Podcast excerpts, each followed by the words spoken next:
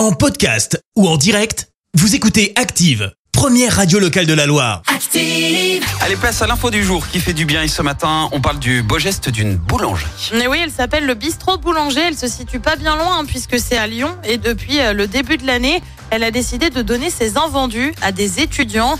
Une mesure prise en plein contexte d'inflation au programme du pain, des viennoiseries, mais aussi euh, des pizzas maison. Et tout est parti d'un constat de la gérante. J'ai vu un reportage qui m'a choqué. On voyait une file d'attente d'étudiants euh, qui attendaient de la nourriture, une file très impressionnante. J'avais honte de me dire que moi, j'allais jeter de la nourriture qui n'était pas vendue.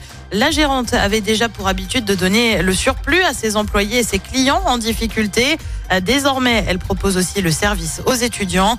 Il suffit alors de dire que l'on vient pour les invendus et elle remplit le sac.